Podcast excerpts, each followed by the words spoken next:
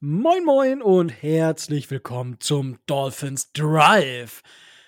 Ähm, wow, jetzt habe ich das so komisch, äh, so komisch gesagt. Das, ich bin jetzt total, total aus der. Wow, das hatte ich. Boah, ich dachte so, ich sag's mal cooler, aber nee, irgendwie, nee, das will ich jetzt nochmal machen. Moin Moin und herzlich willkommen zum Dolphins Drive, eurem Podcast über die Miami Dolphins, der Franchise, die sich damit beschäftigen muss, wie sie ihren Kader für die nächste Saison machen und oder zusammenstellen, weil wir sind dem Super Bowl jetzt immer weiter weg. Draft Season is always und aber ja, vorher haben wir noch so dieses Thema, was Free, sich Free Agency nennt und die Dolphins haben ja auch ein kleines Problem, was die Cap-Situation angeht. Also noch, die NFL scheint den Dolphins da ein bisschen entgegenzukommen, aber äh, tatsächlich allen. Und ähm, darüber werden wir in dieser Folge reden. Aber wenn es heißt Dolphins 12, dann heißt es, ich mache das Ganze natürlich nicht alleine, sondern der Tobi, ihr habt ihn schon gehört, ist auch wieder mit dabei. Moin, Tobi. Moin. Ich weiß gar nicht, was du dazu lachen hattest. Ich äh, weiß nicht, wieso du nach 15 Sekunden schon, äh, schon so weit bist, dass du äh, da derbe Probleme kriegst, überhaupt die Folge zu starten. Das hatten wir, glaube ich, auch noch nie.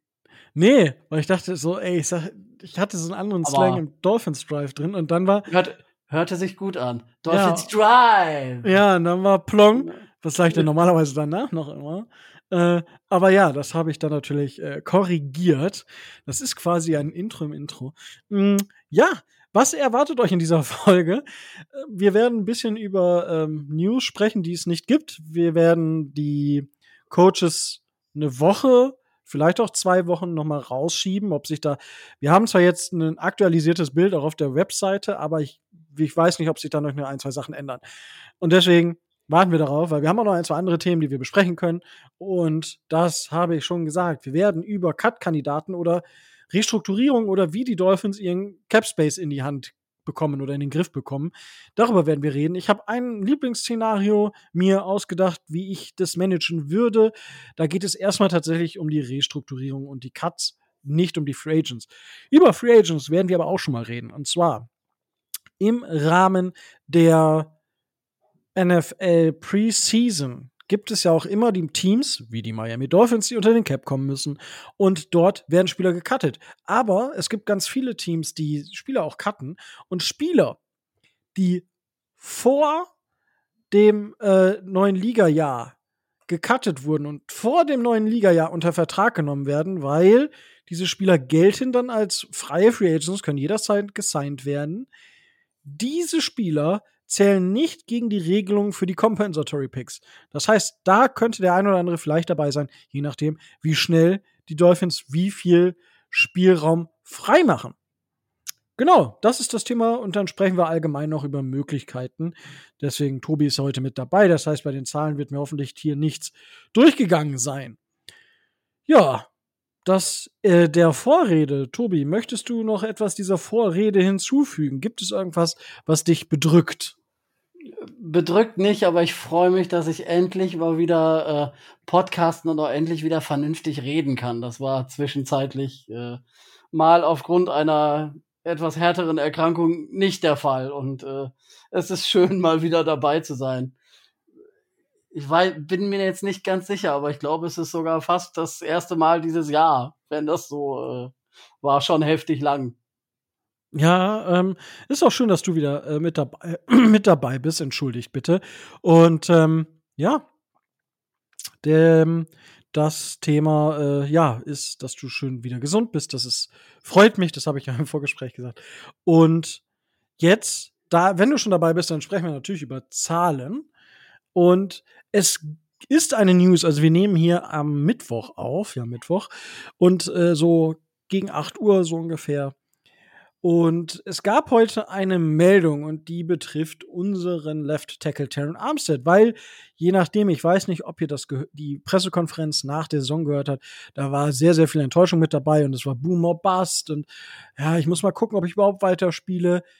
Jetzt lautet es nach den, seinem Camp, dass man wohl sich darauf einigt, was heißt darauf einigt, aber Terran Armstead möchte auch 2024 spielen. Ähm, das ist in dem Maße soweit wichtig, dass die 13,25 Millionen Basisgehalt komplett garantiert werden am 16. März. Ja, also drei Tage nach dem offiziellen Start des Ligajahres. Tobi, magst du uns bei Terran Armstead vielleicht so ein bisschen durch die Zahlen führen und was ein Retirement bedeuten würde? Ja, erstmal ähm, ist es schön, dass äh, Terran Armstead weiter spielen möchte, weil wenn er fit ist, und ich denke, da gibt es nicht viele Meinungen, dann äh, gehört er immer noch zu den stärkeren äh, Left Tackles der Liga und wird sicherlich auch die äh, Miami Dolphins verstärken. Hätte er sich dazu entschlossen, ähm, zu retiren, wären wir da bei der Problematik, wann er das getan hätte, weil im Wesentlichen ein Retirement so behandelt wird, wie als wenn der Spieler ähm, gecuttet würde. Das heißt, wenn er jetzt sich morgen in der Pressekonferenz hinsetzt, die äh, Unterlagen, die er da in der NFL abgeben muss, ähm, vorbereitet hat und die er dann wegschickt, dann würde Miami ähm, im Jahr oder in dem jetzigen Jahr 24 Millionen dafür zahlen, dass Terran Armstead nicht mehr spielt. Und äh, bei einer Salary von 20,196 Millionen, die der Junge vor sich her schiebt, wäre das schon richtig heftig. Das heißt, es würde die Problemchen mit dem Cap Space, die du angesprochen hast, ähm, noch zusätzlich äh, verschärfen oder noch zusätzlich wesentlich äh, wesentlich stärker machen. Von daher ist es ähm, auch im Sinne des Teams, dass er, selbst wenn er sich mit äh, Gedanken des Retirements trägt, das zumindest in den Juni oder in den Juli verschiebt, weil sich da dann ähm, aufgrund seines Vertrags die Zahlen ändern. Auch wenn man vielleicht von den Dolphins aus vorhätte, ihn entweder nach dem ersten Sechsten zu cutten oder nach dem ersten Sechsten zu traden, dann sind wir da auf der Seite, dass wir Geld einsparen, wenn er das tut. Vor dem ersten Juni sind wir da noch auf der an, in Anführungszeiten schlechten Seite des, äh, des Vertrags. Äh, um das mal mit Zahlen zu belegen, wenn er retiren würde nach dem ersten Sechsten oder wenn Miami ihn cutten würde, ähm, hätte er knapp 11,35 Millionen äh, Dead, Dead Money, was Miami bezahlen müsste. Das wären aber immer noch äh, knapp 8,85 Millionen, die man dann einsparen würde, wenn man ihn denn cuttet, im Vergleich zu, wenn er denn dann weiterspielen würde. Bei einem Trade, ähm, wenn es denn irgendwen gäbe, der äh, für einen 33-jährigen ähm, ähm, gesundheitlich relativ angeschlagenen Left Tackle ähm, zu traden bereit wäre, hätte Miami nur noch knapp 6,35 Millionen Dead Money und würde knapp etwas unter 14 Millionen an äh, Geld einsparen. Aber sind wir mal ganz ehrlich, realistisch ist das nicht gerade, dass das passiert, dass es da einen eine Franchise gibt, die äh, für Terran Armstead traden würde. Wir gehen also erstmal davon aus, dass er äh, weiterspielt. Ja, ich, ich, also das halte ich auch für einen für einen bold Move, dass irgendwer für Terran Armstead tradet, weil du ja effektiv davon ausgehen musst, dass er dir so fünf bis zwölf Spiele gibt in der Saison, weil ja, er sonst halt verletzt ist. Und ähm, ja, auf jeden Fall, ich sag mal, ja, das heißt zumindest, dass wir ein bisschen mehr Luft haben. Wir werden trotzdem einen Quality Backup brauchen auf dieser Position, weil, wie gesagt, er hat, es ist jetzt ähm, seine zwölfte Saison, glaube ich, in die er geht, und er hat noch keine Saison durchgespielt. Also das nur, um euch da auch mal abzuholen, warum wir das so sagen. Und äh, jetzt seid doch nicht so negativ. Ja, also er hat halt nie eine Saison durchgespielt. So, sorry. Da wird sich, glaube ich, auch nichts dran ändern. Aber deswegen schauen wir mal. Genau, das war quasi die große News, die, die News, die es so gab. Darf Und ich da noch was ergänzen, damit mich, später, damit mich später nicht irgendwer steinigt. Ähm, Beispiel wäre beim Retirement Andrew Luck. Der hatte ja mal überlegt, ob er zurückkommt. Dann ändert sich das natürlich, weil dann wird er wie ein Free, äh, wie ein Free Agent behandelt und dann würde Miami dann von dem gecutteten äh, oder von dem Geld, was durch den Cut oder durch das Retirement wirksam geworden wäre, dann würden sie was wiederkriegen. Miami kann auch noch versuchen, sich mit dem Spieler so zu einigen, dass der Signing-Bonus, den man ihm in dem, äh, für den Restvertrag jährlich auszahlen würde, dass man das wiederbekommt. Das würde jetzt für dieses Jahr nicht effektiv werden, sondern äh, würde sich dann weiter verschieben. Aber die beiden Möglichkeiten gäbe es dann noch, kleinere Teile dieser ganzen Geschichten wieder zurückzukommen. Und äh, nicht nur wegen seiner Gesundheit und unter anderem auch deswegen hat sich dann auch Andrew Luck dann entschieden, sein zu lassen, was sicherlich aus ähm, seiner Sicht und auch aus, aus gesundheitlicher Sicht die richtige Entscheidung war, nicht wieder zurückzukommen. Ja, gut, ich denke, der, der Bub hat genug dann danach getan. Ich meine, inzwischen ist das so ein bisschen anstrengend, ihm zuzuhören, weil er sich einfach nicht weiterentwickelt hat als Kommentator. Aber zu Beginn war das sehr erfrischend. Das kann ich, denke ich, mal so sagen. Und jeder, der auf dem, also der halt im Englischen guckt und Spiele mit Tony Romo hört, der kann mir vermutlich folgen.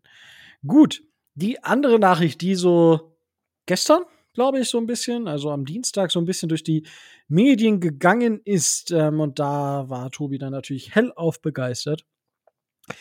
Die, äh, der Capspace sollte eigentlich 242 Millionen groß sein, laut Schätzungen. Aber offensichtlich haben sich die Chefs und Chefinnen der NFL darauf geeinigt, den Cap Space auf 250 Millionen für die kommende Saison festzusetzen.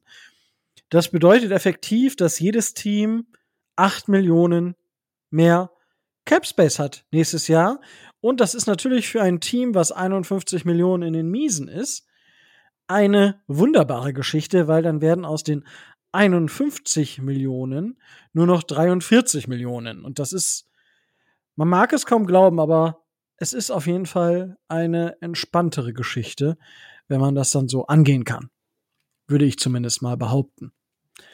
Tobi, ähm, können wir davon ausgehen, dass das passiert oder ist das, das ist, wankelig? Es ist ja, es ist noch nicht offiziell bestätigt worden, aber es ist von mehreren ähm, eigentlich immer recht gut informierten ähm, Reportern, unter anderem von äh, dem Mike Florio und äh, ich glaube auch von, von Adam Schefter äh, aufgenommen worden. Man kann davon ausgehen, selbst wenn es jetzt nicht komplett die Summe von 250 sind, selbst wenn es nur 249 wären, aber irgendwie sowas um den Dreh wird es sich wohl einpendeln. Das heißt, ähm, Miami wird auf jeden Fall mit weniger Minus starten, als das jetzt der Fall ist. Und ähm, das ist gerade für, für die Miami Dolphins in ihrer aktuellen Situation, die ja ziemlich viele Free Agents haben, ähm, schon äh, sehr verändernd, weil mit ich sagte ganz ehrlich, mit 51 Millionen würde es dann schwieriger bis sehr schwierig, viele der Free Agents zu halten, die man halten möchte. Da hat man dann mit äh, 8 Millionen mehr auf der Kante schon wesentlich mehr Möglichkeiten und das äh, ist aus meiner Sicht so, das repräsentiert mindestens einen, einen Spieler, wenn nicht sogar zwei aus der zweiten Reihe, die man dann mehr oder besser signen kann, als das sonst der Fall gewesen wäre. Also es ist auch eine qualitative Frage dann hinterher. Ja, da das auf jeden Fall.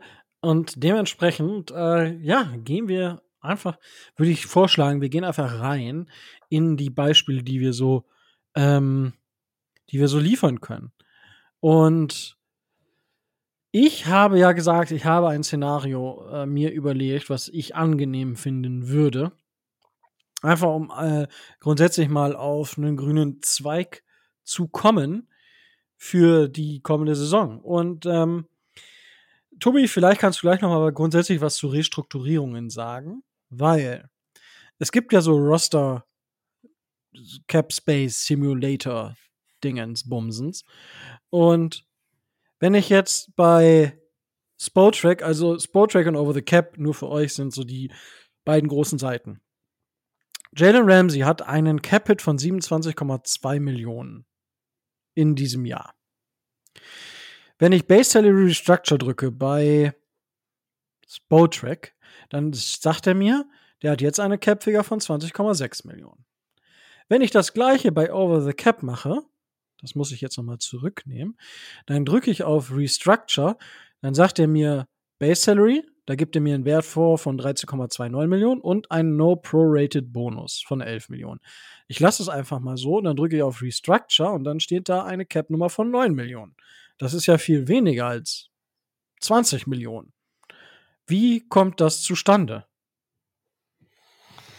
Generell ist es bei dem äh, bei den Restructurements dieser Verträge ja so, dass ähm, Teile der Base Salary aus dem aktuellen Jahr ähm, herausgenommen werden, dass sie dann der der oder die Spieler weniger ähm, weniger Grundgehalt kassieren. Ähm, das Ganze wird dann kann dann umgewandelt werden in entweder äh, einen Signing-Bonus oder andere Bonuszahlungen, die nicht auf das eine Jahr aufgeteilt werden, sondern auf die noch verbliebenen Jahre des Restvertrages. Ähm, ist ja bei einem Signing-Bonus, wenn du einen Vertrag unterschreibst, auch so. Da kriegst du ja eine gewisse Summe, sagen wir mal, du würdest für einen Vierjahresvertrag äh, einen 20 Millionen Signing-Bonus kriegen. Dann geht es nicht im ersten Jahr 20 Millionen gegen den Cap-Hit, sondern das wird auf die Anzahl der Vertragsjahre aus, aufgeteilt. Das heißt, pro Jahr würden dann fünf Millionen ähm, zusätzlicher Cap-Hit anfallen. Und wenn du jetzt bei Jalen Ramsey ähm, eben von diesen 14,5 Millionen Base Salary, die er in dieser Saison hat, ähm, einen gewissen Teil abziehst oder wegnimmst, dann ähm, kannst du den ja auf die übrigen Vertragsjahre aufteilen. Das heißt nicht, dass, dass er dieses Jahr gar nichts zahlt, ähm, aber es würde schon wesentlich weniger werden. Wahrscheinlich ist das so, dass äh, die beiden Seiten mit unterschiedlichen, ähm, in Anführungszeichen, Simulationen dieser ähm, Bonuszahlungen arbeiten. Das heißt, dass sich, ähm, dass sich eine Seite nur auf den Signing-Bonus bezieht. Ähm, es gibt ja noch ganz andere ähm, Bonusmöglichkeiten oder Bonuszahlungsmöglichkeiten mit Incentives und so, die man da veranschlagen könnte. Ähm, das ist dann immer so die Frage, wie konservativ oder wie in Anführungszeichen mutig gehst du davor. Ich würde aber davon ausgehen, ähm, dass da doch äh, noch deutliche Einsparungen möglich sind, die im Teil von ähm, über äh, über 10 Millionen möglich wären. Also wenn du siehst, ähm, dass er 14,5 Millionen im Jahr verdient, ähm, in der Theorie, das kann man auch bei dem Vertrag von Aaron Rodgers sehen, ähm, muss er ja eigentlich nur ähm, das Mindestgehalt für einen Spieler seines Alters und seiner NFL-Erfahrung verdienen und alles andere, was darüber hinausgeht, kannst du theoretisch verteilen. Ob das so sinnvoll ist, ist eine andere Frage, aber das ist in der Theorie möglich. Nice. Danke für die Erklärung. Auf jeden Fall habe ich damit 18,2 Millionen Dollar gespart. Ich bin halt einfach ein Sparfuchs. Ich kann mir nicht helfen, hey. Also wenn ihr, ich bin quasi der Peter Zwegert der NFL. Es ist raus. ja, es ist raus. Oha. Oha. Man oh mein Rico Gott. Rico Peter Zwegert. Ja, sehr gut. Klassiker. Klassiker. So, ähm, aber, ja, das ist ja auch immer so, dann hat man irgendwelche komischen Verträge, so Abonnements abgeschlossen, die man kündigen muss, ja, weil man sonst in Prisa Privatinsolvenz läuft. Ähm, ganz so schlimm ist es bei den Dolphins nicht, aber ich habe vier Spieler, die ich cutten würde, weil Preis, Leistung vermutlich nicht übereinstimmen wird. Und das sind alles Cuts, die jetzt in den nächsten Tagen passieren werden, meiner Meinung nach und in meinem Szenario. Dort haben wir einen Cut von Emmanuel Ogba. Das wird auch wenig überraschen. 13,7 Millionen sparen wir, 4 Millionen Dead Cap. Jerome Baker, 9,8 Millionen, die wir sparen, 5 Millionen Dead Cap. Dann Jeffrey Wilson, da sparen wir 2,9 Millionen und haben 800.000 Dead Cap. Und ja, No-Brainer, Keon Crossen, weil wir 3 Millionen sparen und kein Dead Cap haben. Und Keon Crossen einfach gar keinen Effekt hatte. Vielleicht ändert sich das jetzt mit dem neuen DC, das kann man natürlich nie irgendwie wissen, aber für 3 Millionen, da kannst du ihn wahrscheinlich auch für eine Million Euro resign, so ungefähr. Weil ich, weiß, wüsste nicht, welchen Markt Keon Crossen hat, aber vielleicht weiß ich auch nichts. Damit sollten die Dolphins so gerade so über dem über dem Strich sein, also so zwei, drei Millionen, je nachdem, wie das jetzt ausfällt mit dem neuen Cap Space. Und einen Spieler, der sich ja auch kryptisch auf Social Media geoutet hat, ja, und zwar Xavier Howard, dem würde ich tatsächlich nach dem ersten sechsten cutten, beziehungsweise traden, je nachdem, ob es noch wen gibt, der für ihn ähm, der für ihn tradet. Tobi, da könntest du uns gleich mal sagen, was der aufnehmende Verein oder die aufnehmende Franchise für einen Capit hatte, hätte in den zwei Jahren, die er Vertrag hat. Auf jeden Fall würden die Dolphins 18,5 Millionen Dollar noch einmal sparen mit einem Post-First-June-Cut von Xavier Howard. Und ähm, oder mit einem Trade ebenso. Da wäre aber die Frage, Tobi, weil das steht natürlich im Raum. Für so einen Vertrag tradet man nicht, war ja eine der Aussagen, die ich gelesen hatte. Wie sieht denn der aus, au, wie sieht denn der Vertrag aus für den aufnehmenden äh, Verein oder die Franchise? Ähm, da du ja davon ausgehst, dass, ähm, dass wir Xavier Howard zumindest offiziell bis äh, Ende Mai behalten. Das heißt, ähm, dass wir würden auf jeden Fall ähm, von der 2024er äh, Salary 4 Millionen an kompletten Garantien ähm, an Xavier Howard äh, schon auszahlen. Äh, die werden nämlich auch am 15.03. fällig. Ähm, das heißt, äh, die müsste dann der neue Verein oder die neue Franchise schon mal nicht ähm, übergeben. Und ich gehe davon aus, dass wenn es eine Franchise gäbe, ähm, die bereit wäre, wahrscheinlich Any Value, also irgendwas für, äh, für Xavier Howard, irgendeinen späten Tag 2 oder Tag 3 Pick zu geben, dass man sich mit den Dolphins dann einigen würde, dass die Dolphins Teile, äh, auch Teile des Gehalts übernehmen würden, weil sie ja massiv äh, bei einem Trade sparen würden. Das sind ähm, wenn ich es jetzt gerade mal eben nachgucke, eben diese 18,5 Millionen, die man äh, bei einem po Post-June-Trade für Xavier Howard bekommen würde. Da hat man ja ein bisschen Möglichkeiten, dass man, äh, dass man sagt, gut, ähm, wir übernehmen Teile des Gehalts, machen es ein bisschen attraktiver für die, für die aufnehmende Franchise zu, ähm, zu, äh, zu, zu traden oder da einen Value an die Dolphins abzugeben. Also da würde man sich schon einig, da würde man sich schon einig werden. Davon, äh, davon gehe ich ganz stark mal aus. Und ähm, wenn wir es ganz nüchtern sehen, ähm, ist Xavier Howard ähm, nicht mehr in seiner Prime. Er ist mit 31 jetzt auch ähm, schon einer der erfahreneren Spieler äh, der NFL, aber einen Elite First Cornerback ist er, glaube ich, nicht mehr.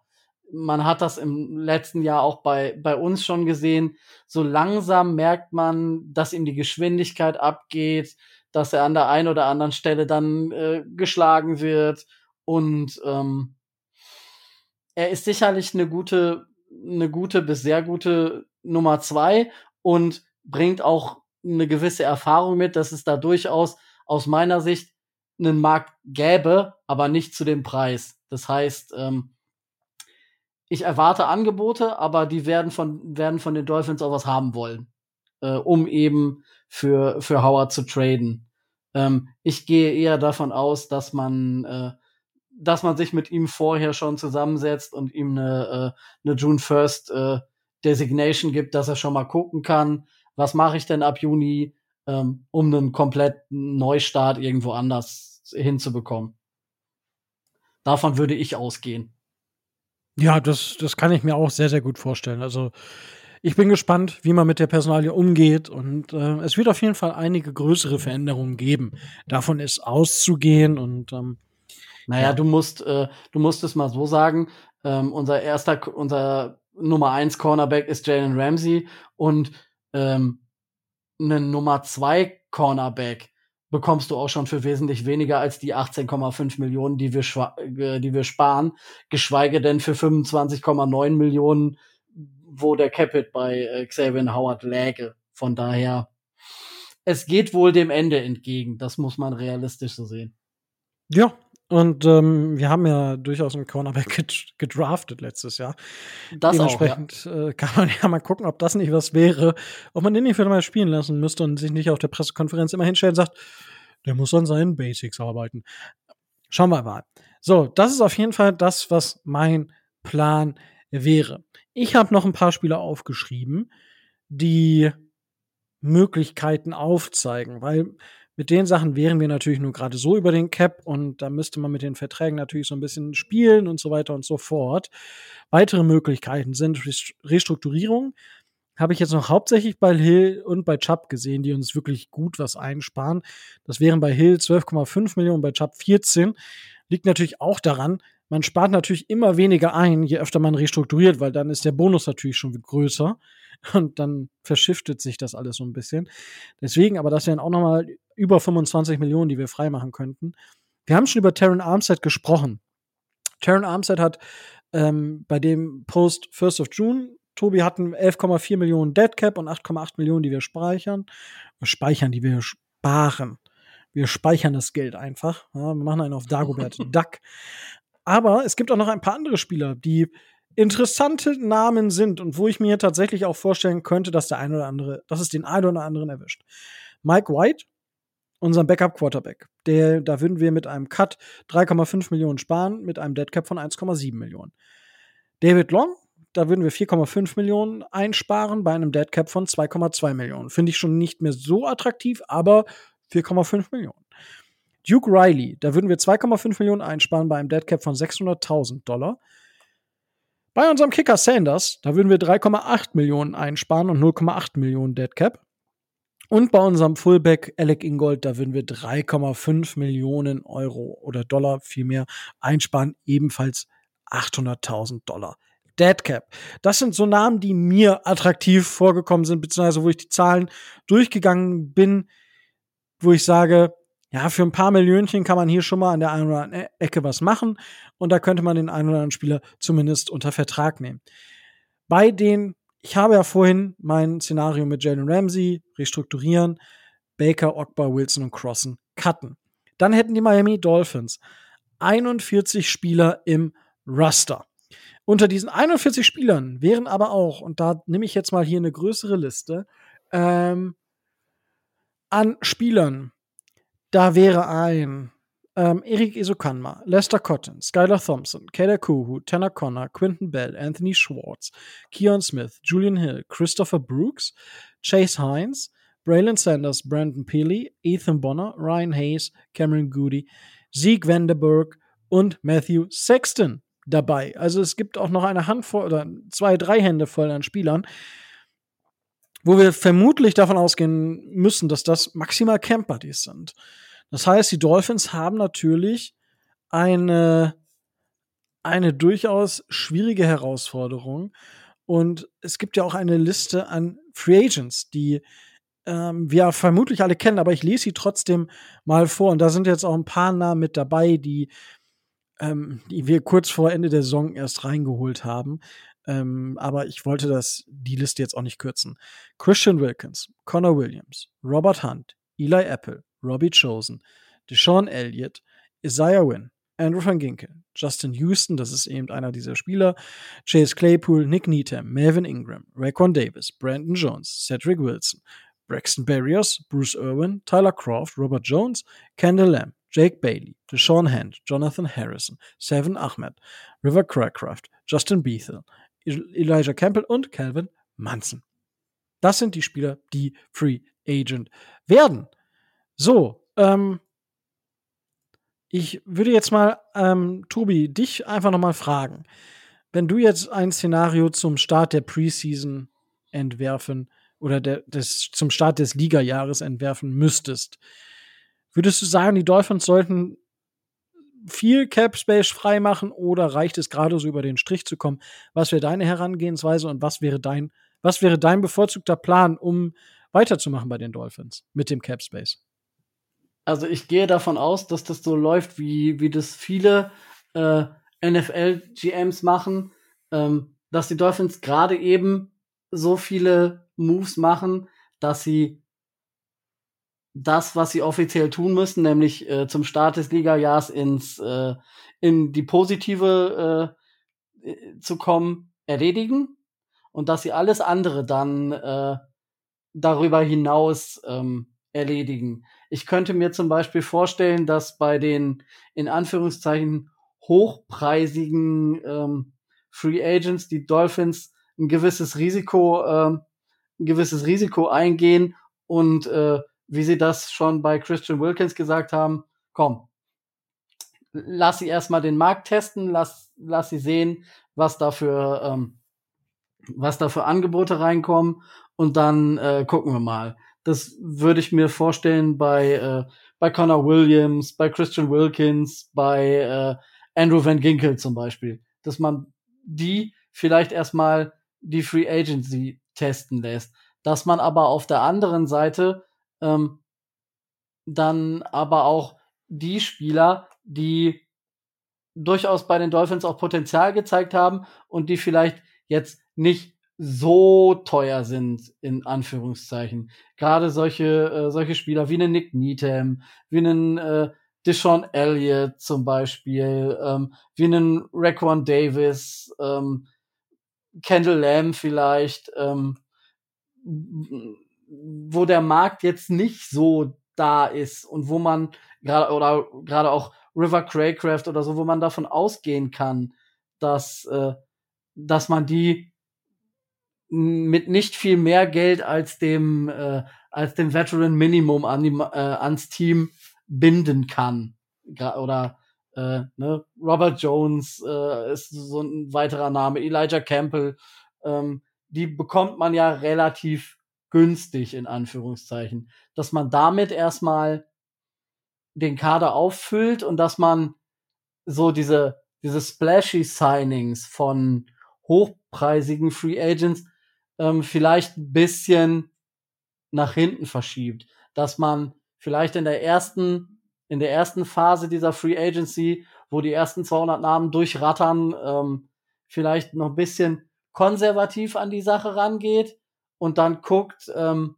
was macht man mit den, mit den Spielern, die jetzt auf einen, in Anführungszeichen, größeren Vertrag hoffen. Ähm, da gibt's ja auch Möglichkeiten, wie man solche Verträge ähm, zwar in, mit einem großen Volumen hinbekommen kann, wo man aber die 2024, 2025er Salary noch etwas im Rahmen halten kann. Dass man das äh, dann im Nachgang tut und sich damit beschäftigt dass man erstmal die, äh, in Anführungszeichen die sicheren Free Agents signed und sich dann mit den anderen beschäftigt.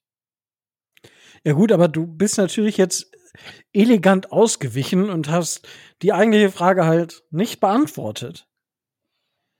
Sondern hatte, du musst ja mal bitte. konkret werden, Tobi.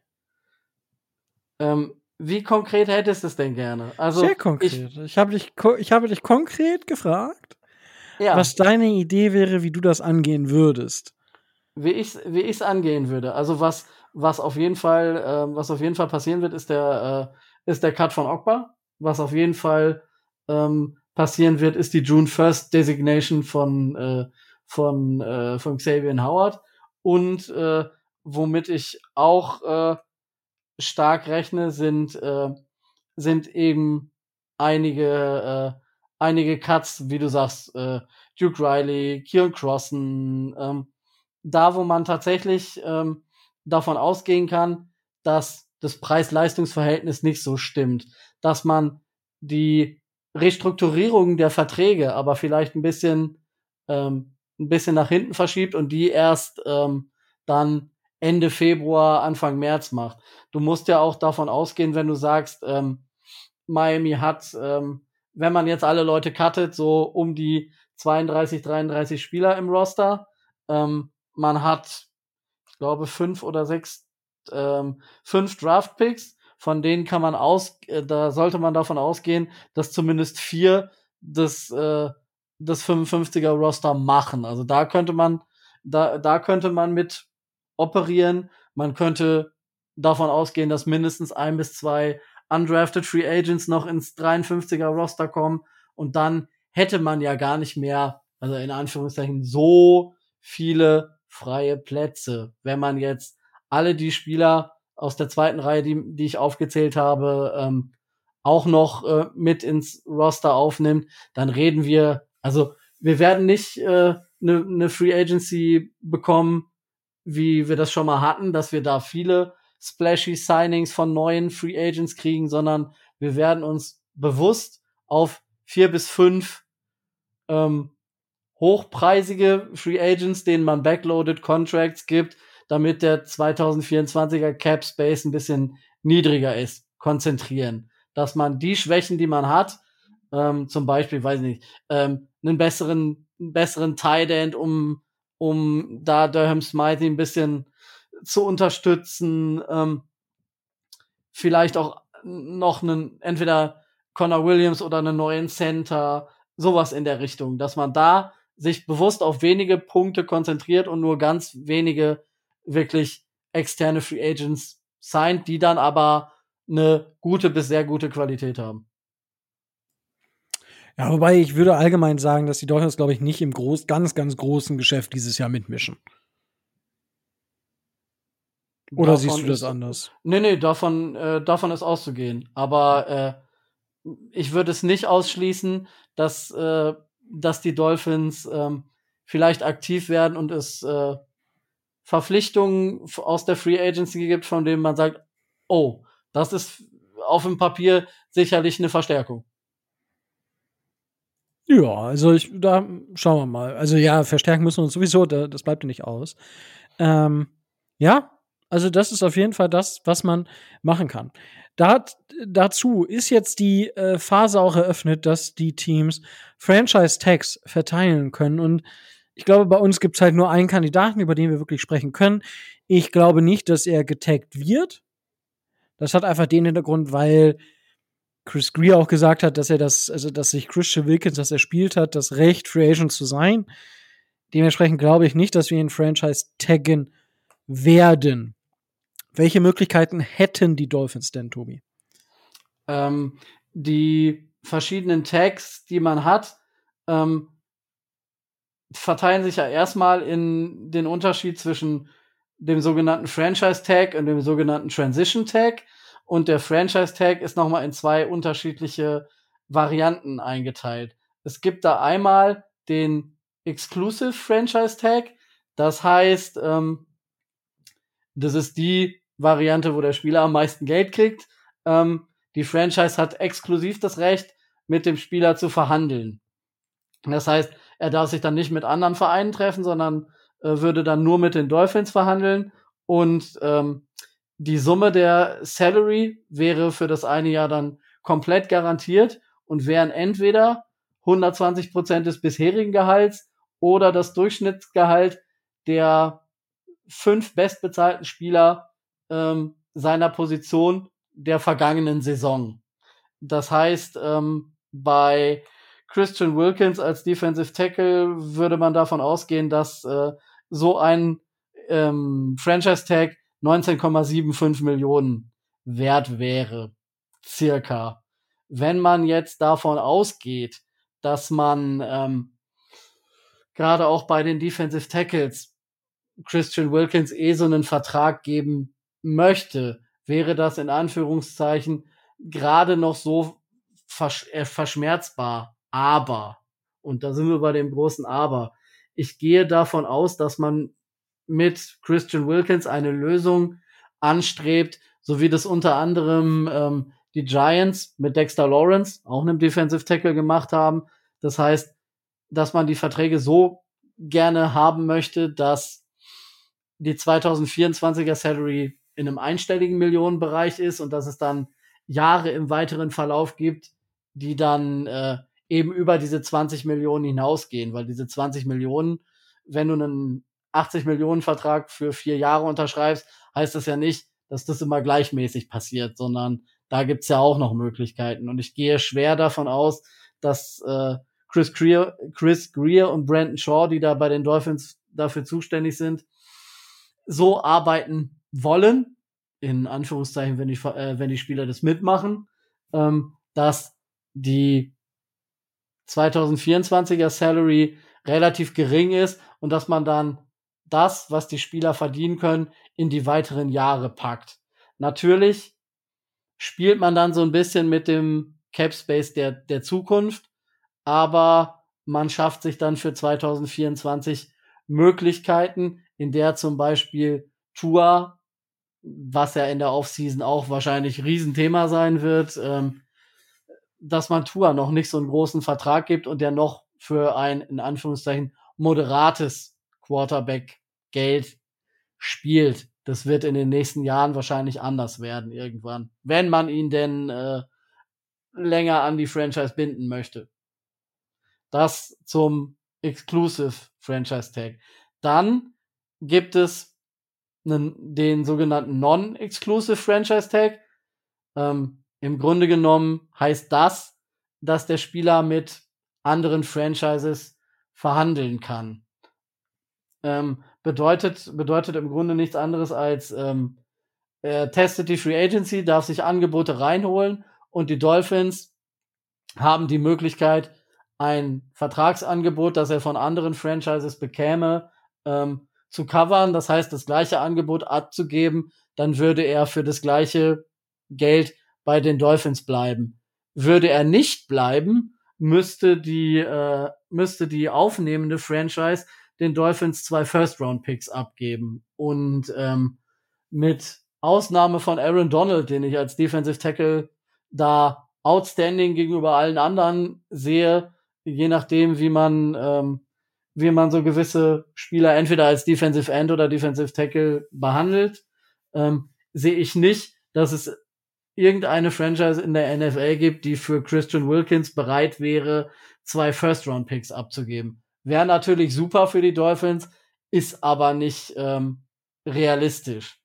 Was sich auch ändert, ist die äh, die Salary, die sich, äh, wie die sich berechnet, der würde nämlich ähm, dann die Summe der Durchschnittsgehälter der fünf, äh, äh, der fünf höchsten Gehälter der letzten fünf Jahre auf seiner Position bekommen. Also ein bisschen weniger aufgrund des äh, ansteigenden Cap Spaces und der Tatsache, dass es gerade ähm, gerade im letzten Jahr ähm, da Veränderungen gerade auf dem Defensive Tackle Markt gegeben hat. Das sind aber Marginalitäten. Also wäre ein smarter Move, wenn man ihm den Non-Exclusive Franchise Tag gäbe, ähm, hätte Chancen, aber ähm, ist nicht realistisch. Ähm, das ist gerade, ähm, ich glaube, in der letzten Offseason war das bei, bei Lamar Jackson zwischenzeitlich so, dass man äh,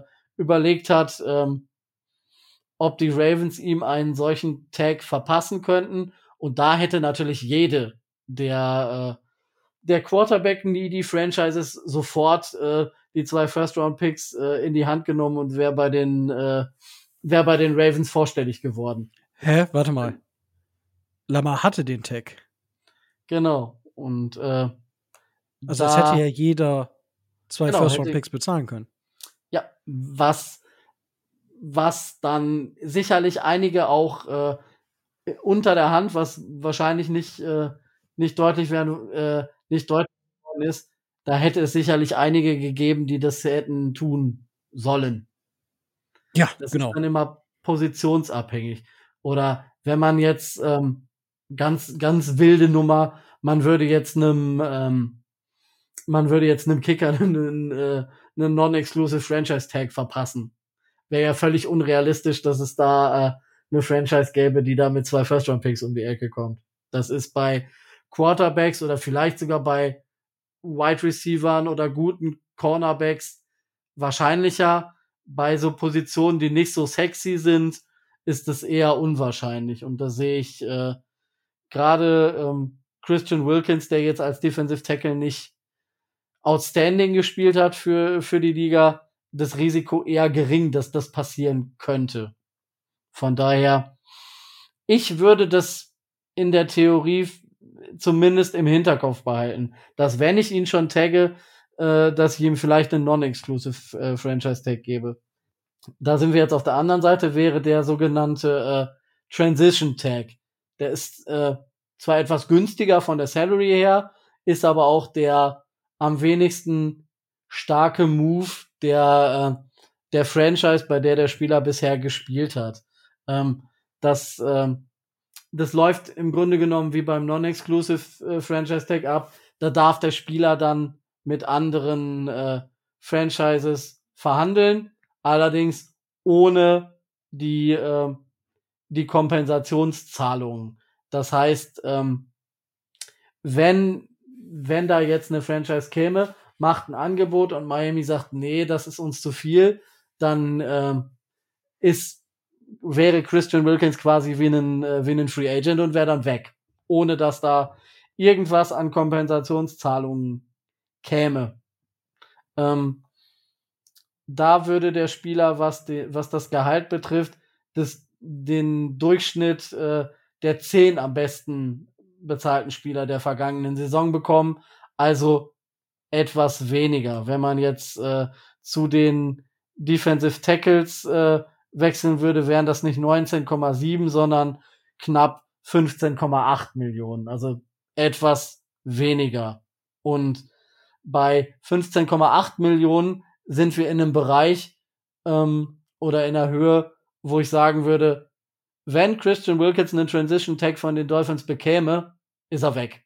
Da kannst du von ausgehen, weil ähm, die Summe von knapp 16 Millionen, den Value hat er und da wären sicherlich auch einige Franchises bereit, den zu bezahlen und äh, dann kannst es auch gleich lassen. Äh, dann ist Christian Wilkins äh, sicher kein Spieler der, äh, der Miami Dolphins mehr. Also das, äh, da sollte man schon davon ausgehen, dass das passiert.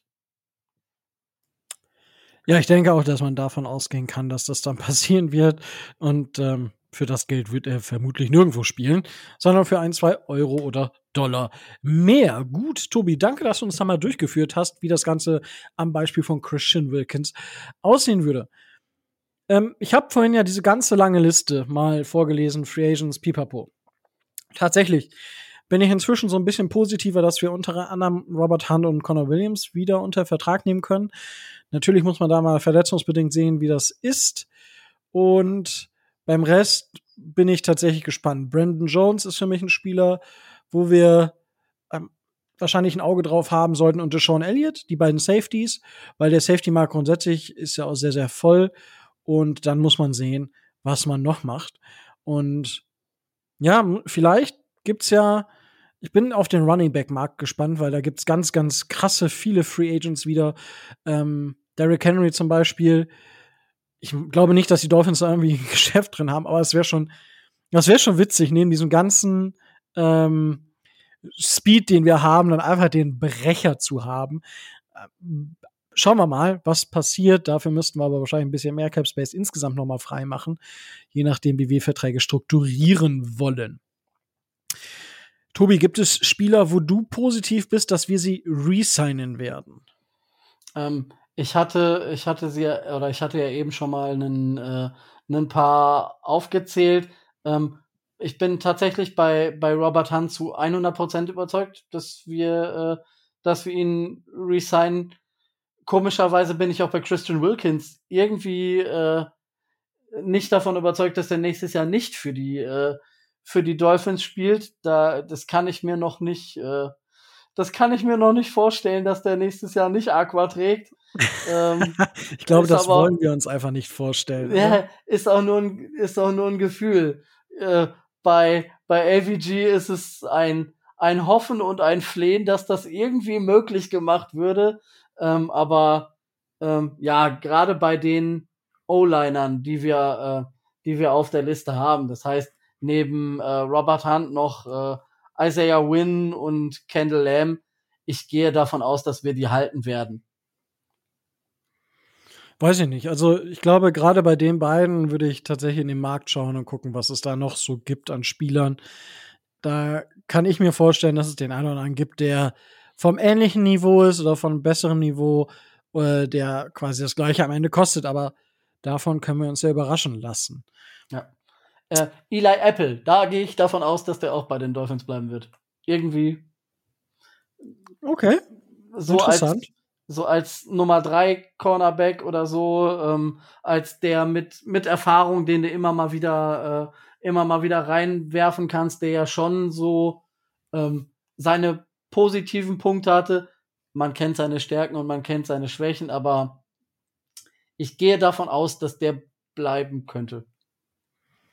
Okay, spannend. Ähm, gut, damit haben wir das Thema soweit auch abgeschlossen. Wir werden natürlich nächste Woche oder übernächste Woche über die Free Agents nochmal genau sprechen. Wenn ihr da Fragen habt oder gewisse Wünsche habt, was wir da besprechen sollen, haut es am besten raus. Ähm, ich habe schon fleißig gesehen, der eine oder andere hat sich bemüht, um ähm, Sachen rauszuhauen bei, ähm, bei Spotify. Und äh, danke für das Lob an der einen Stelle. Das freut uns natürlich sehr, wenn, wenn da auch Lob äh, zwischendurch mal dabei ist. Der Heiko hatte tatsächlich eine Geschichte. Ähm, da geht es um Tour. Und ähm, Tour hat sich halt immer verbessert in den Jahren. Also von Jahr zu Jahr hat er, ist er eigentlich besser geworden. So, jetzt ist die Frage, Tobi, du hast Tour ja auch angesprochen. Und Thilo und ich haben da letzte Woche Stellung zu bezogen. Und die Frage ist jetzt, würdest du Tour einen Vertrag geben, ja oder nein? Und wenn du ihm einen Vertrag geben würdest, was für ein Durchschnittsgehalt würdest du ihm geben? Das ist eine verdammt gute Frage, ja. Ich weiß, und ich möchte jetzt nicht hören, ja, das und dann mit aber so und hier und da und am Ende, nee, ich will von dir dann schon eine konkrete Zahl, was Tour durchschnittlich im Jahr verdienen sollte, deiner Meinung nach. Und ich möchte hier auch anmerken, deiner Meinung nach. Und nicht, weil auch das habe ich in der Diskussion oft, ja, der Markt. Der Markt ist mir persönlich egal. Ich weiß, dass der Markt ihm vermutlich 50 zahlen möchte oder 45 oder 60, ich weiß es nicht. Aber dass dieser, der Markt, dass der mehr hergibt, als viele ihm bereit wären zu zahlen, weil Quarterbacks werden nicht gestaffelt nach Leistung bezahlt. Oh Wunder, oh Wunder. Und ähm, durch, den, durch den Anstieg der Salary Caps wird das vermutlich nicht besser werden in dem Markt. Aber Deswegen ist mir das egal. Ja, nur damit du schon mal ein bisschen, damit du zumindest so ein bisschen mal eine Idee hast, was ich äh, von dir möchte und damit du jetzt gerade ein bisschen Zeit hast, es nachzudenken. Was würdest du, also würd, würdest du Tour überhaupt verlängern?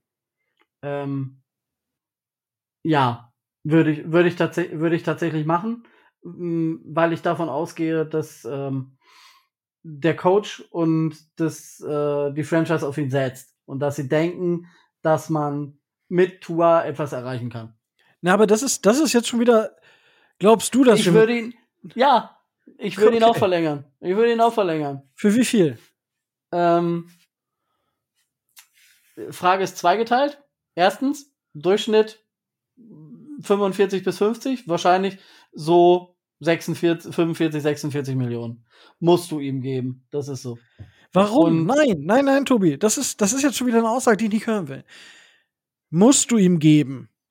Ja, ich will dir auch sagen, warum du ihm das geben musst. Weil du ähm, dir durch eine etwas höhere ähm, Bezahlung erkaufst, dass er im ersten und äh, dass er im ersten Vertragsjahr weit weniger bekommt. Da, auch da würde ich, die würde ich den Vertrag backloaden. Also das heißt, am Anfang relativ günstig machen, alles nach hinten rüberschieben oder relativ viel nach hinten rüberschieben, vielleicht auch ähm, durch einen etwas höheren Signing-Bonus auf die verschiedenen Jahre verteilen, dass du dir eben dadurch, dass du das machen kannst, ein weiteres Jahr erkaufst, in dem er relativ günstig wäre und äh, in dem du eine Mannschaft ihm zur Seite stellen kannst, die ihn unterstützt, weil das braucht er. Ähm, ich sehe nicht, dass er uns alleine Spiele gewinnen kann. Das sehe ich nicht. Aber ich sehe, dass er mit seinen Fähigkeiten als, äh, als Game Manager und als das, was er uns geben kann, mit der oder mit einer starken Mannschaft uns durchaus wieder zu einem guten Playoff-Team machen und uns in die Playoffs führen kann. Alles andere wird man dann sehen, aber alleine schon deswegen würde ich das machen, weil ich nicht sehe, ähm, dass man jetzt das Jahr mit ihm geht mit dem mit der Fifth Year Option, ihn dann nachher zu einem Free Agent werden lässt und dann nächstes Jahr mit wem auch immer dann äh, dann weitermacht.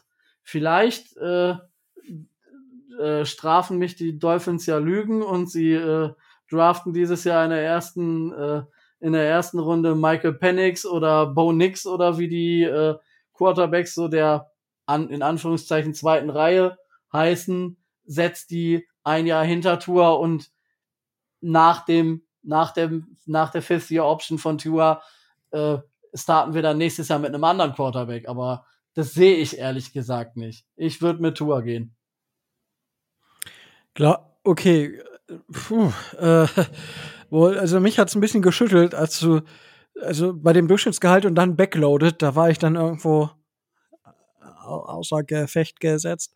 Hm, glaubst du wirklich, den Vertrag dass, von Aaron Rodgers an zum Beispiel? Ja, das ist nein, ein Extremfall. Nein, ja, aber Tobi, glaubst du, dass wir, wenn wir Tour 45 oder 50 Millionen bezahlen?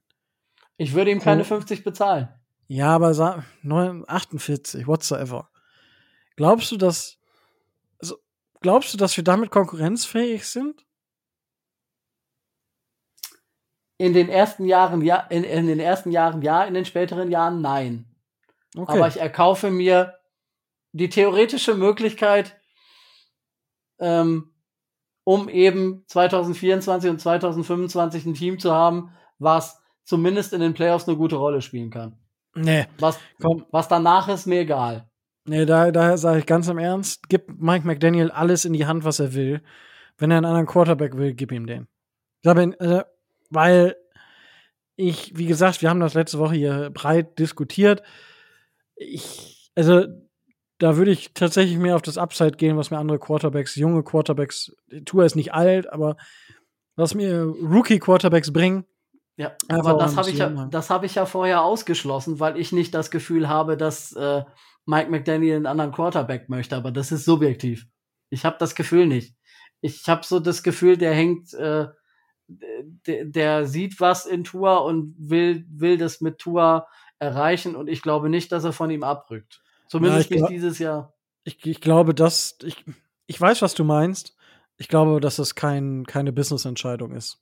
Ich glaube tatsächlich, dass Mike McDaniel als Mensch einfach und Tour als Mensch, dass das einfach wunderbar funktioniert.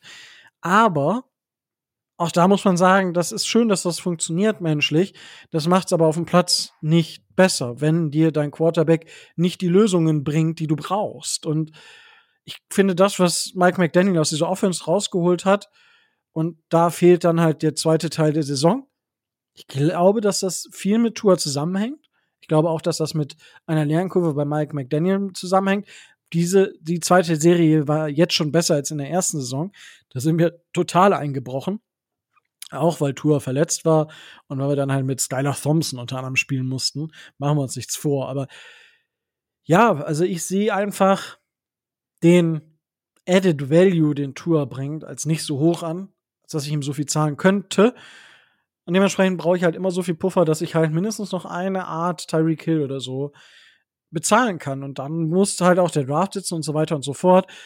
Ich würde tatsächlich, vielleicht nicht dieses Jahr, ja, weil ich, also ich habe zwei Spieler, also Johnson, den Center von Oregon, und Mims, den Tackle von Georgia, der aber auch Verletzungshistorie so ein bisschen mehr ist, die ich unheimlich spannend finde für die Dolphins in Runde 1. Vielleicht Late Round mit irgendwas Quarterback. Ähm, mit Round fehlt uns wegen den Tempering-Geschichten ja immer noch der Pick in Runde 3, der uns fehlt. Danke an Steven Ross an der Stelle nochmal. Deswegen, ja, aber das Jahr da drauf, da kann ich mir auch vorstellen, dass Chris Greer aggressiv wird. Je nachdem, wie erfolgreich die Dolphins sind. Dass wir da aggressiv führen, obwohl da ist der Quarterback-Markt nicht so groß. Schauen wir mal.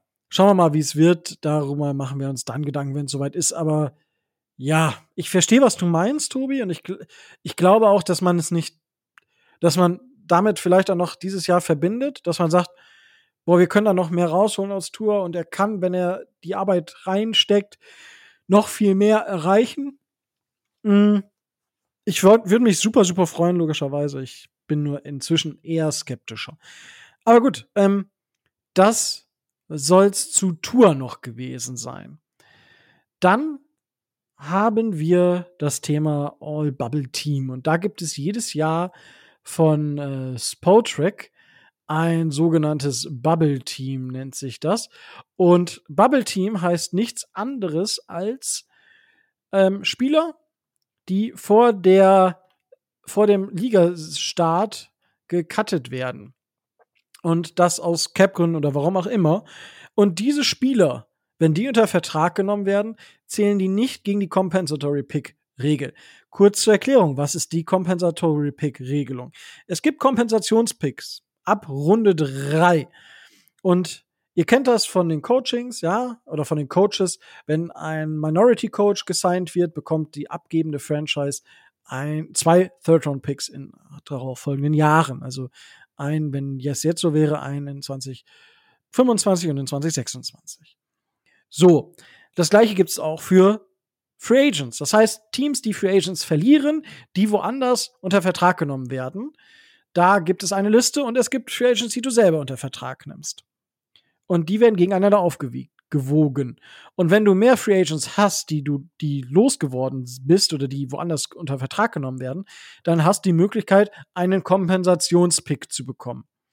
Wenn ein Spieler ganz, ganz viel Geld bekommt, ein sehr, sehr hohes Gehalt, dann ist es so, dass dieser Spieler ähm, vermutlich dazu oder dass dieses, dieses unter Vertrag nehmen dazu führt, dass der abgebende Verein einen Kompensationspick in einer höheren Runde bekommt. Zum Beispiel in der Runde 3. Um euch hier ein Beispiel zu geben. In Runde 3 haben wir dieses Jahr ähm, vier Compensatory Picks aufgrund von Verträgen. Javon Taylor, Javon Hargrave, Jimmy Garoppolo und Tremaine Edmonds. Tremaine Edmonds der bei den Bills verloren gegangen ist, hat einen Vertrag unterschrieben von 18 Millionen Dollar im Jahresdurchschnitt und ist bei den Bears gelandet. Das heißt, die Bills bekommen, weil sie eben diesen einen Free Agent mehr verloren haben, ähm, als sie gewonnen haben, bekommen einen Drittrunden-Pick. Ja, dazu kommt Raheem Morris und ähm, also der neue ähm, Head Coach der, der Atlanta Falcons, der von den Rams kommt. Für den bekommen die Rams, dieses Jahr ist das tatsächlich, dann bekommen die dieses Jahr und nächstes Jahr einen Drittrunden-Pick. Und die San Francisco 49ers bekommen noch für die Marco Ryans einen Third-Round-Pick. Genau, so funktioniert das Ganze. Beispiel für weniger Gehalt, die New York Jets haben zum Beispiel Alan Lazar und Nicole Hartman abbekommen. Haben aber Sheldon Rankins und Nathan Shepard verloren, dazu aber auch Nate Herbig, Mike White und Dan Feeney. Für diese drei Spieler bekommen die Jets drei Seventh-Round-Picks.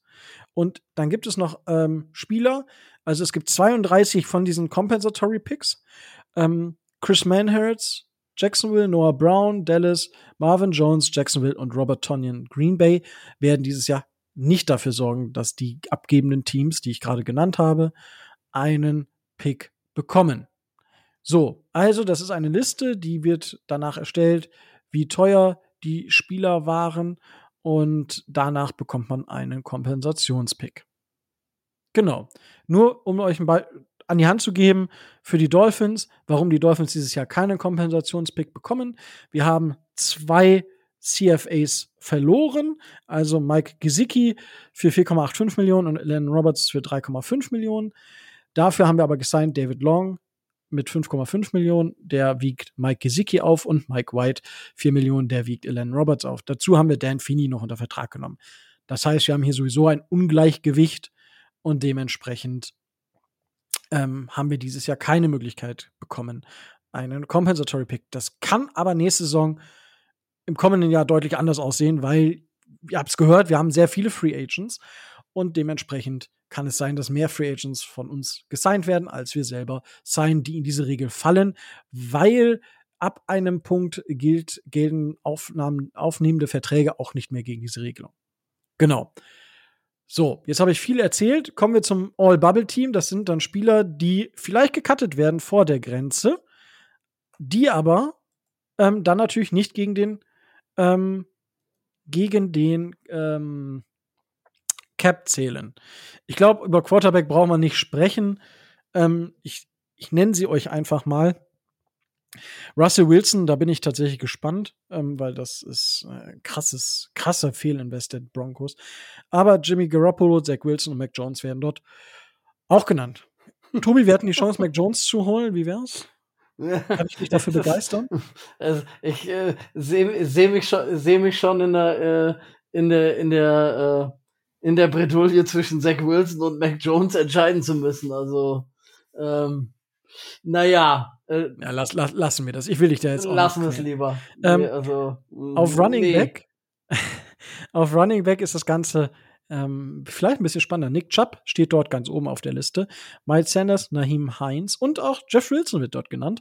Hatte ich ja vorhin auch schon mal erzählt.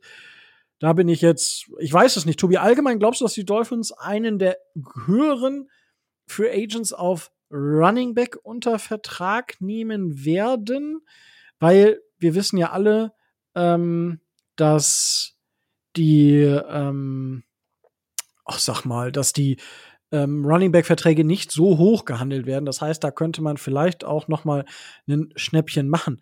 Aber da gibt's natürlich Spieler wie so ein Derrick Henry, Tony Pollard, Saquon Barkley, Austin Eckler, Gus Edwards, Ezekiel Elliott, Devin Singletary, Clyde Edwards Hilaire, DeAndre Swift, Deontay Foreman.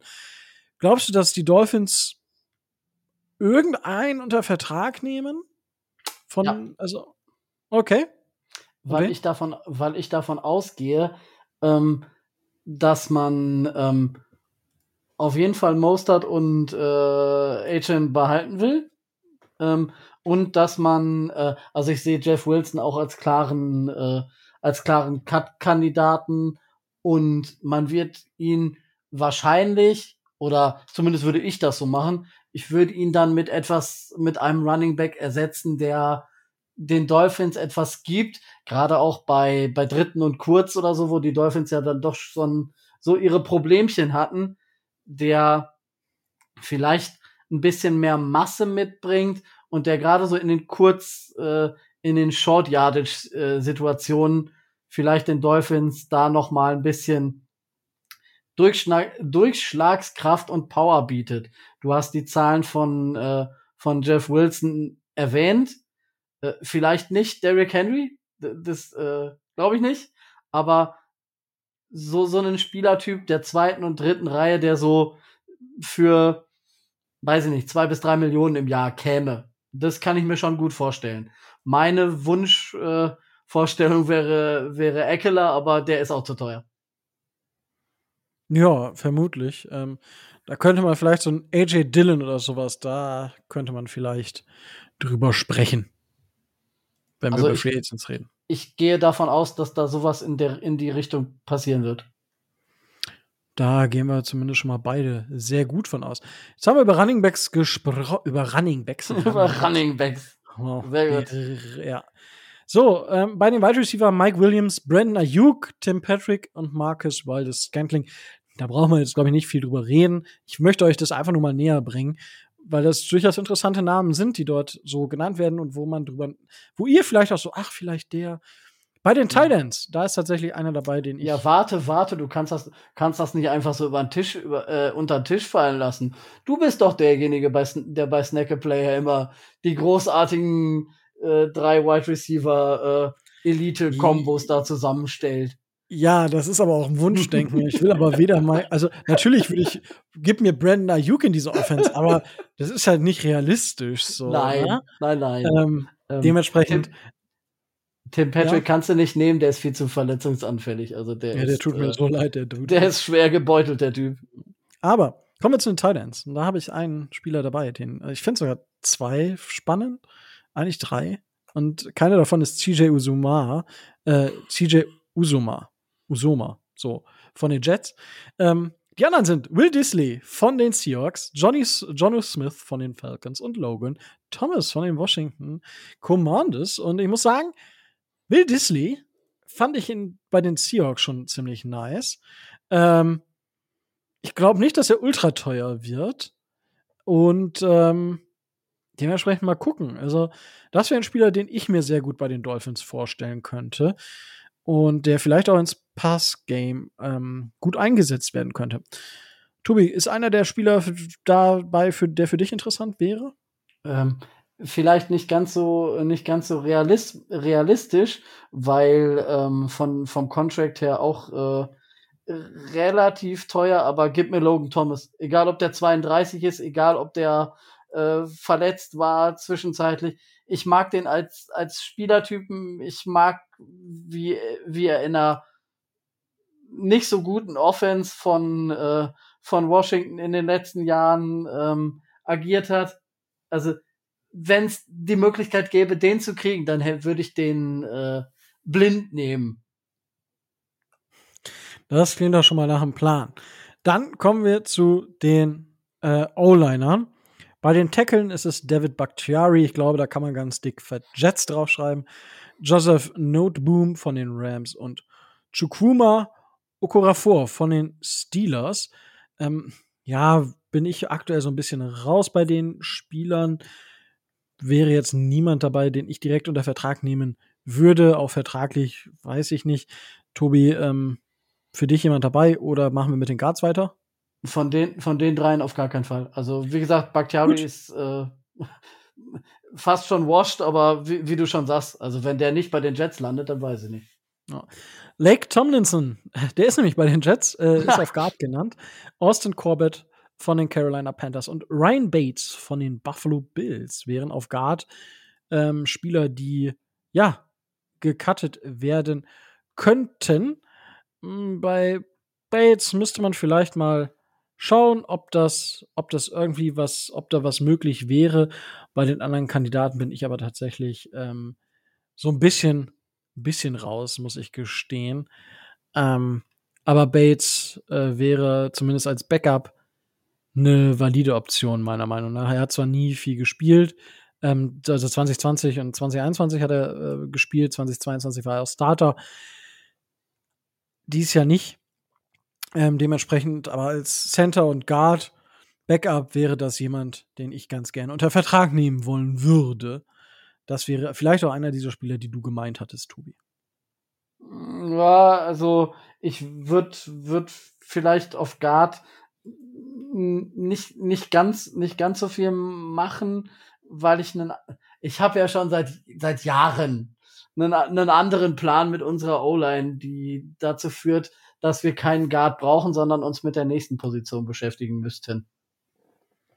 Ja, aber gut, das, ja, ähm, das hoffen wir alle, aber äh, ja, schauen wir mal. Auf ja. jeden Fall auf Center, auf Center ist es Corey Lindsley und Mason Cole. Müssen wir, glaube ich, jetzt nicht drüber sprechen, weil gerade bei Corey Lindsley steht ja eh Retirement im Raum. Da schauen wir dann mal.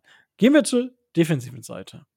Und dort in der D-Line findet sich ein Name, den der ein oder andere Dolphins-Fan ähm, äh, bekannt vorkommen könnte. Devin Gottschall steht da ganz oben auf der Liste. Dazu kommen DJ Jones von den Denver Broncos, Harrison Phillips von den Vikings und Brian Moan von den Seahawks. Auch dort würde ich jetzt nicht aktiv werden. Das liegt aber auch daran, weil wir dort zwei, drei Spieler haben, die, oder zwei Spieler auf jeden Fall, mit Pili sogar noch einen dritten, die für die Rotation zumindest schon mal funktionieren. Zwei Sieler als Starter und wir da auch nichts weiter haben. Kommen wir zu den Edge-Defendern. Joey Bosa, Chargers, Khalil Mack, Chargers, Emmanuel Ogba, Dolphins und Tyus Bowser von den Baltimore Ravens. Tobi, kann ich dich dafür irgendwas begeistern? Ja, gib mir Realismus. Also gut, dann machen wir weiter und zwar mit den Linebackern. Da ist nämlich jetzt einer Warte, sehr interessant. Ich will zumindest einen Satz sagen. Jeder, so. der da nicht jeder, der da nicht sagt, äh, ich hätte gern Joey Bosa, es kann aus meiner Sicht da nicht ernst genommen werden, aber nicht realistisch. Auf gar keinen Doch. Fall. Und ich sag dir auch warum. Die Dolphins ja. haben dieses Bosa-Ding schon durch, weil der Vater hat ja bei den Dolphins gespielt. Was der eine oder andere vielleicht nicht weiß, der Vater von Joey und Nick Bosa hat bei den Dolphins gespielt und das ist fulminant in die Hose gegangen. Leider wegen Verletzung. Nicht, weil es sportlich irgendwie, aber auch leider ist diese Verletzungsmisere, die beide ja betrifft, mhm. ähm, die haben sie von ihrem Vater geerbt. Dann also auch das Dolphins gehen. Ähm, deswegen haben sie beide, na, wieso? Keine Perfect Season, aber das äh, machen wir weiter. Auf Linebacker gleiten Wender Esch von den Dallas Cowboys und Devondre Campbell. Und Leighton Wender Esch könnte tatsächlich ähm, kein Spieler sein, weil ähm, der auch mit einer Verletzung im Nackenbereich zu kämpfen hat und dementsprechend halt einfach ins Retirement geht, vermutlich. Ist natürlich immer ein Spieler, den ich super spannend fand. Immer ein Spieler, den ich so ein bisschen für unter dem Radar gehalten habe. Aber leider funktioniert das nicht. Also ich gehe davon aus, dass der retiren wird. Ansonsten wäre das für mich ein Spieler, den man günstig unter Vertrag nehmen könnte. Ja. Kommen wir zu Cornerback. Dort ist ein Dolphins ganz oben auf der Liste. Xavier Howard. Dazu kommen JC Jackson, Tredavious White, ähm, also Jackson von den Patriots, Tredavious White von den Bills und Dante Jackson von den Panthers. Ähm, große Namen auf jeden Fall, ne? Und ich glaube, Tobi, ich weiß nicht, wie du das einschätzt, aber für mich gefühlt bestätigt das so mein Gefühl, was ich habe. Große, lange Verträge bei Cornerbacks führen meistens dazu, dass sie spätestens in Jahr drei gecuttet werden, weil sie einfach dann abfallen und diesen Wert nicht mehr haben, die sie dann noch anfangen, also den sie Mitte, Ende 20 haben. Ja, das ist richtig. Äh, zusätzlich kommt ja bei einigen dann noch, noch dazu, dass sie äh, mehr oder weniger schwere Verletzungen davongetragen haben. Ähm, bei äh, Tredavious White ähm, den nächsten Vertrag, den der unterschreibt, dann geht er über die Grenze von, von 30 hinaus. Dann kommt er auch so langsam in, in ein Alter, äh, wo es dann, wo es dann schwierig wird. Und ich denke, also ich könnte mir vorstellen, äh, dass die, äh, dass die Bills ihn, ihn entlassen. Ich könnte mir aber vorstellen, dass sie ihn noch ein Jahr, dass sie ihm noch ein Jahr geben und dass sie ihn danach in die Free Agency entlassen, weil dann ist er 30 und äh, ja, schwierig. Also ist schon arg teuer und äh, natürlich jetzt äh, injury prone. Das ist tatsächlich eine spannende Personalie. Da bin ich gespannt was die, äh, was die Bills machen. Aber ähm, selber bei den Dolphins haben äh, über, eine über einen längeren Zeitraum, weil der wird nicht nur einen Jahresvertrag unterschreiben, ähm, möchte ich ihn nicht haben. Alles klar. Dann gehen wir auf die Safeties, weil das könnte tatsächlich für die Dolphins auch interessant werden. Jamal Adams von den Seahawks, Buddha Baker von den Cardinals, Kevin Biard von den Eagles und Tracy Walker von den Detroit Lions. Ähm, wäre da einer von denen dabei, wo du sagtest, das könnte mit den Dolphins funktionieren? Naja, es ging ja schon durch die Presse, gerade auch, weil unser äh, einer unserer neuen Coaches von den äh, von den Lions äh, kommt, dass wir ähm, schon mit Tracy Walker so in der zweiten Reihe der Safeties äh, in Verbindung gebracht werden weil der meines Wissens auch mit Deshaun Elliott schon zusammengespielt hat. Beide haben mit dem, äh, mit dem jetzt neuen Dolphins Coach schon zusammengearbeitet. Das wäre so etwas, was nicht zwangsläufig, sondern das hätte, hätte eine gewisse Logik, wenn die Dolphins ihn zumindest, ähm, ihn zumindest äh, so signen würden, dass er, dass er das Trainingscamp mitmacht, weil das ist ja kein Spieler, für, äh, für die, für die, für die Starting-Rolle. Die hatte er auch äh, in Detroit nicht, sondern das ist einer so für die, äh, für die zweite Reihe, vielleicht neben Brandon Jones oder so, als äh, Safety Nummer vier, Nummer fünf, dass man ihn testet und dass man ihn dann guckt, dass er da ist und wenn er sich sportlich durchsetzt, meinetwegen gerne, aber ansonsten ist er dann halt auch schneller wieder Free Agent, als er gucken kann. Aber das könnte ich mir durchaus vorstellen. Bei Jamal Adams ist halt äh, Jamal Adams, ne? Schwieriger, ein schwieriger Charakter. Ähm, Butter Baker ist, ähm, sehr, sehr interessant, sportlich, aber ähm, auch der wird einen Preisschild um den, äh, um den Hals bekommen haben, was für die Dolphins nicht realistisch ist. Okay. Ähm, ja, danke dafür deine Einschätzung. Kommen wir zu den Special-Teamern. Ähm, auf Kicker, ich finde es witzig, weil Jake Moody genannt wird. Der, der 2023er Third-Round-Pick. Aber das rührt daher, weil die 3,7 Millionen nicht garantiert sind, die er die nächsten drei Jahre bekommt. Dazu Eddie Pinheiro und äh, von den Panthers und Anders Carlson von den Packers. Bei den Panthern könnte man, also bei den Panthern, nicht bei den Panthern, könnte man noch, könnte es vielleicht interessant werden, weil Tress Way von den Commanders, Johnny Hacker von den Panthers und Jamie Gillian von den New York Giants könnten Free Agents werden, vor, bevor die Free Agency startet, wegen Cap-Gründen. Panther, Tobi, ich weiß nicht, wie es dir geht. Ich das war ein bisschen enttäuscht von unserem Panther dieses Jahr. Ja, ähm, war, nicht, war nicht so gut. Der, Name lacht mich einfach an. Also auf, Kicker würde ich vielleicht nichts ändern, aber auf Panther, wenn es eine Möglichkeit gäbe, Johnny Hacker zu kriegen, dann äh, what the fuck? Tu, tu alles. Ach so, jetzt ist wieder. Entschuldigung, kannst das raus, äh, rausschneiden? Expressive Sprache. Entschuldigung. Spoil Spoiler Alert im hm. Nachhinein. ähm, ver ver verdammt ich noch eins. Ähm, wenn es die Möglichkeit gibt, einen Johnny Hacker zu einem annehmbaren Preis zu bekommen, macht es. Macht es. Der hat mir bei den, bei den Rams schon immer äh, super gefallen und äh, eins weiß ich, die Dolphins hätten zumindest in der deutschen Rams-Community einen Fan mehr. Das ist richtig. Das ist richtig. Ähm, Grüße gehen raus. Und äh, ja, also das ist dieses, äh, das Bubble-Team sozusagen. Jetzt sind wir da auch durch. Genau. Und wie gesagt, Anfang Mitte März startet das neue Liga-Jahr. Bis dahin wird noch einiges passieren. Wir werden uns natürlich in den kommenden Wochen um die Free Agents kümmern, aber dann auch um Draft-Geschichten. Wenn ihr Fragen habt, haut sie einfach raus. Wenn ihr Wünsche habt, haut sie einfach raus. Und dann würde ich dich fragen, Tobias, Hast du noch etwas auf der, auf der Seele, was du loswerden möchtest in dieser Folge? Ich könnte das Ganze noch durch einige Daten ergänzen, wann was, wo, wie, wann kommt. Aber Hau raus! Ja, du hast es ja schon angesprochen. Ähm, das neue Liga-Jahr startet am, äh, am 11. März.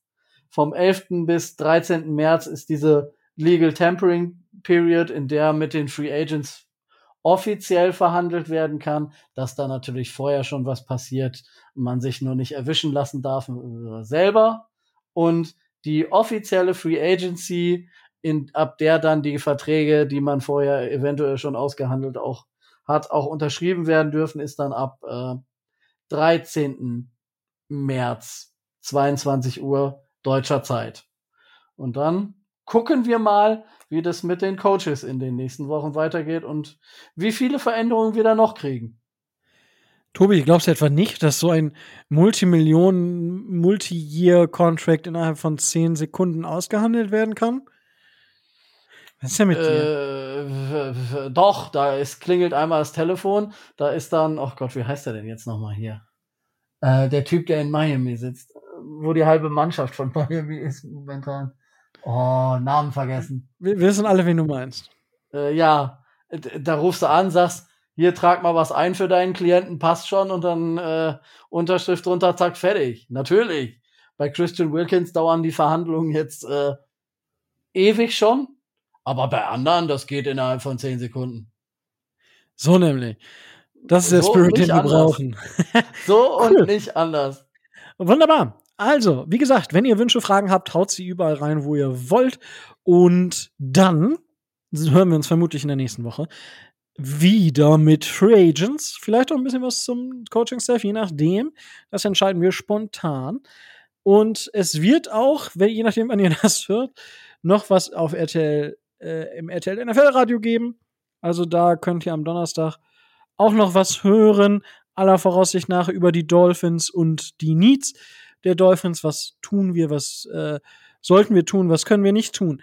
Darüber wird es vermutlich gehen und das so wollte ich euch nicht mit in die Hand geben. Und damit mache ich die Sache jetzt rund. War wieder super nice. Es macht immer wieder Spaß hier einfach. Und Offseason, dann ist es auch nicht so ganz gedrungen. Da kann ich auch so ein bisschen entspannter sein. Ich muss nicht so viel auf die Zeit achten. Das entspannt mich persönlich immer so ein bisschen, damit ihr auch mal so ein bisschen Einblick bekommt. Und damit bleibt mir jetzt auch nichts anderes mehr zu sagen als stay tuned and fins up.